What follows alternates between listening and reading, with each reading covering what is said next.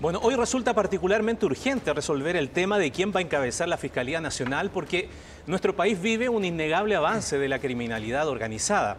Solo un dato, el incremento en la tasa de homicidios, principalmente los cometidos con armas de fuego. En los últimos cinco años han aumentado un 40% y el promedio mensal actual en Chile es de 74 casos. Es en ese contexto que el gobierno presentó en el día de hoy la primera política nacional contra el crimen organizado y lo vamos a conversar aquí en el estudio con el subsecretario del Interior, Manuel Monsalve. Bienvenido, subsecretario, muchísimas gracias. Muchas gracias, Ramón, muchas gracias por la invitación. Antes de empezar con, con las preguntas, revisemos un poco resumidamente y acompáñenos con nuestra pantalla gigante aquí para revisar los 10 ejes que resumen un poco lo que es esta política. Habla de fortalecimiento institucional e inteligencia del Estado, de desbaratar eh, su economía, estamos hablando del crimen organizado obviamente, de disminuir su poder de fuego, de abordarlo también en los recintos penitenciarios, de tener una agenda legislativa, de actualizar el equipamiento y tecnología, de formar capital humano para combatirlo, de prevenir la corrupción en las instituciones públicas, de aumentar la eficacia para enfrentar el crimen organizado mediante la reforma eh, policial y también de una coordinación y cooperación internacional. Me quedo en el tercer punto, en el poder de fuego, relacionado un poco con lo que decíamos al principio, ¿no? Y la cantidad de homicidios en donde se utilizan armas de fuego. ¿Cómo se hace eso, ministro? Porque realmente es un tema demasiado preocupante. Sí, Ramón, eh, las personas que están en su casa, si les preguntamos cuál es su prioridad, la seguridad pública, recuperar la seguridad pública, ¿y con qué la relacionan? Eh, ¿Quieren que el gobierno se haga cargo del narcotráfico? ¿Quieren que se haga cargo del crimen organizado? están preocupados por el alza de homicidios, por el uso de armas de fuego. Finalmente, el temor de los chilenos ya no es solo a los delitos, es que los delitos son más violentos. Para cometer esos delitos se usan armas de fuego. Cuando se roba un vehículo, se saca a la persona del interior del vehículo apuntándolo con una arma de fuego en la cabeza. Entonces, eh, evitar que esas armas lleguen a manos de las organizaciones criminales es uno de los ejes de la Política Nacional contra el Crimen Organizado. ¿Cómo se hace? Bueno, primero las armas entran a Chile y entran normalmente por partes. Lo primero es evitar que ingresen a Chile. Y para eso la política ya estamos haciendo, capacitar al personal de aduanas a través de los armeros de la Dirección General de Movilización Nacional para que cuando viene una parte de un fusil en un equipaje, ese personal de aduana, ese funcionario de aduana que está, por ejemplo, en el aeropuerto Arturo Merino Benita, sea capaz de identificar que ese metal que está en el equipaje es parte de un arma. Esa capacitación se está haciendo y es parte de la política nacional contra el crimen organizado. Te coloco una segunda que tiene que ver con las capacidades tecnológicas de aduanas. Eh, al país ingresan por los pasos fronterizos a eh, carga, camiones. Si no fiscalizamos lo que viene al interior de esa carga, tampoco podemos evitar el ingreso de armas. Para eso, la Política Nacional contra el Crimen Organizado considera la transferencia de recursos a aduanas para comprar portales escáner. Durante el transcurso de este año 2022 se traspasó recursos a aduanas para colocar un portal escáner en Colchane y otro en el LOA. Y en el 2023 va a ser en Chacayuta y en San Antonio. Y lanzamos hace tres semanas un plan nacional de fiscalización. Estamos tratando a carabineros y también a la Policía de Investigaciones de vehículos para que aumentemos la cobertura de fiscalización de manera de incautar una mayor cantidad de armas. Subsecretario, en septiembre la ministra, entonces, la ministra Siches anunció el envío de un proyecto de ley para limitar el ingreso de armas de fuego y municiones por dos años, se dijo en ese instante a nuestro país. Y la, la finalidad decía era congelar los permisos de armas por razones de urgencia y seguridad pública. Ese proyecto se presentó, está en camino, va a haber una moratoria, no, porque usted hablaba de parte, pero esto es restringir todo tipo de ingresos. Sí, es que hay, dos tipos de armas que pueden llegar a manos de una organización criminal. Armas que están inscritas legalmente.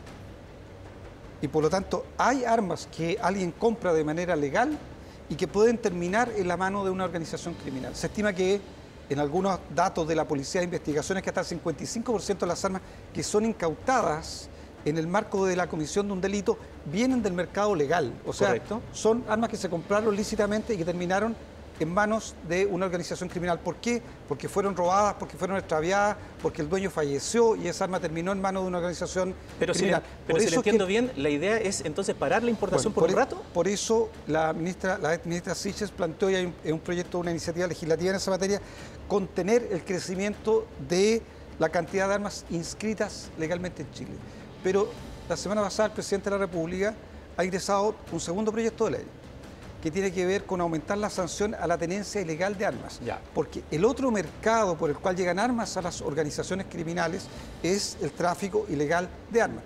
Por eso lo de aduanas, por eso los portales escáner, por eso el plan de fiscalización y por eso un cuarto elemento, Ramón, para explicarle a las personas que nos ven, cuando se comete un homicidio, es muy importante saber con qué arma se cometió ese homicidio. Y si esa arma está inscrita legalmente, tiene un dueño o si fue utilizada en la comisión de otro delito previo para identificar a la persona que comete el delito. Eso se llama trazabilidad. Para tener trazabilidad, Carabineros y la PDI tienen que tener tecnología. Y la Política Nacional contra el Crimen Organizado incorpora la compra de sistemas de identificación balística. ¿Cómo se puede luchar contra el crimen organizado si Carabineros de Chile tiene un sistema de identificación balística en todo el país?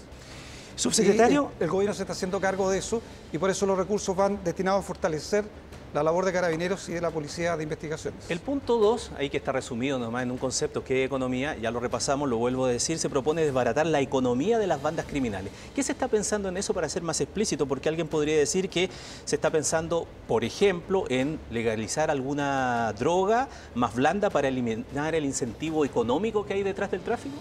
Bueno, finalmente, Ramón, tú lo sabes bien, quienes lo ven también, quienes trafican drogas o trafican armas o trafican migrantes o se dedican a la trata de personas o se dedican al contrabando, que son crímenes a los cuales se dedican las organizaciones criminales, lo hace para hacer un negocio, para aumentar su patrimonio, para tener riqueza. Por tanto, una de las formas más eficaces de luchar contra el crimen organizado es golpearlos en el patrimonio, en la riqueza. En eso está ese eje. ¿Qué es lo que plantea? Primero, el fortalecer la unidad de análisis financiero. La, UAF. la UAF eso es muy importante, ya tiene solo 71 funcionarios. Sin fortalecimiento de la unidad de análisis financiero, el patrimonio, o sea, el traspasar dinero generado de manera ilícita a dinero legal, se hace sin que el Estado pueda percibir esas operaciones y por tanto perseguirlas. Los lavados de activos que se llaman. Los lavados de activos. Fortalecer la unidad de análisis financiero constituye una de esas tareas. En segundo lugar, eh, aumentar la cantidad de eh, instituciones que tienen que reportar operaciones sospechosas. Por ejemplo, compras en efectivo, por colocar un ejemplo, o grandes patrimonios que aparecen de un día a otro. Eh, perdón, perdón, dice ampliar para que no sean solamente obligación de los bancos. sí, bancos, voy a colocar un ejemplo. Ya.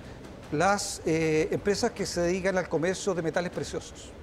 Alguien que tiene 10 millones en efectivo o 20 millones en efectivo podría comprar oro, por ejemplo, y guardar ese patrimonio en oro. Las eh, empresas que se dedican a la venta de metales preciosos hoy día no están obligadas a reportar a la unidad de análisis financiero. Tampoco lo están las armerías, o sea, las empresas que se dedican a la venta de armas. Tampoco están las empresas que se dedican, por ejemplo, al leasing de vehículos. Entonces, eh, justamente para perseguir la posibilidad de que haya lavado de activos, blanqueo de activos, se busca ampliar la cantidad de empresas y actividades que tienen que reportar operaciones sospechosas a la unidad de análisis financiero. Lo tercero, solo para mencionar, la Policía de Investigaciones, Carabineros de Chile, el Ministerio Público tienen unidades de persecución patrimonial, que son sus unidades que buscan buscar ese patrimonio que se genera de manera ilícita. Bueno, sin fortalecer las capacidades de esas unidades tampoco se puede perseguir el lavado de activos. Y solo hago esto, mezclo con la agenda legislativa porque está en, tercer, está en comisión mixta el proyecto de narcotráfico, a la cual el gobierno ingresó indicaciones, está en su etapa final. Esperamos que en enero se transforme en ley. Y ese proyecto permite golpear el patrimonio de las organizaciones criminales a través de mejorar la tipificación del comiso. Hoy día uno puede decomisar las ganancias que ha generado una eh, organización eh, criminal, pero voy a colocar un ejemplo.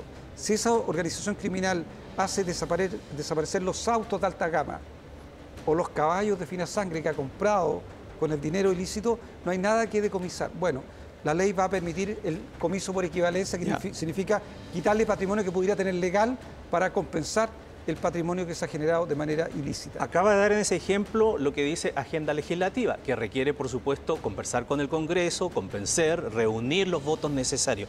Veamos algunas reacciones precisamente de parlamentarios de cómo recibieron estos anuncios del gobierno en el día de hoy y seguimos conversando menos anuncios y más presentación de proyectos.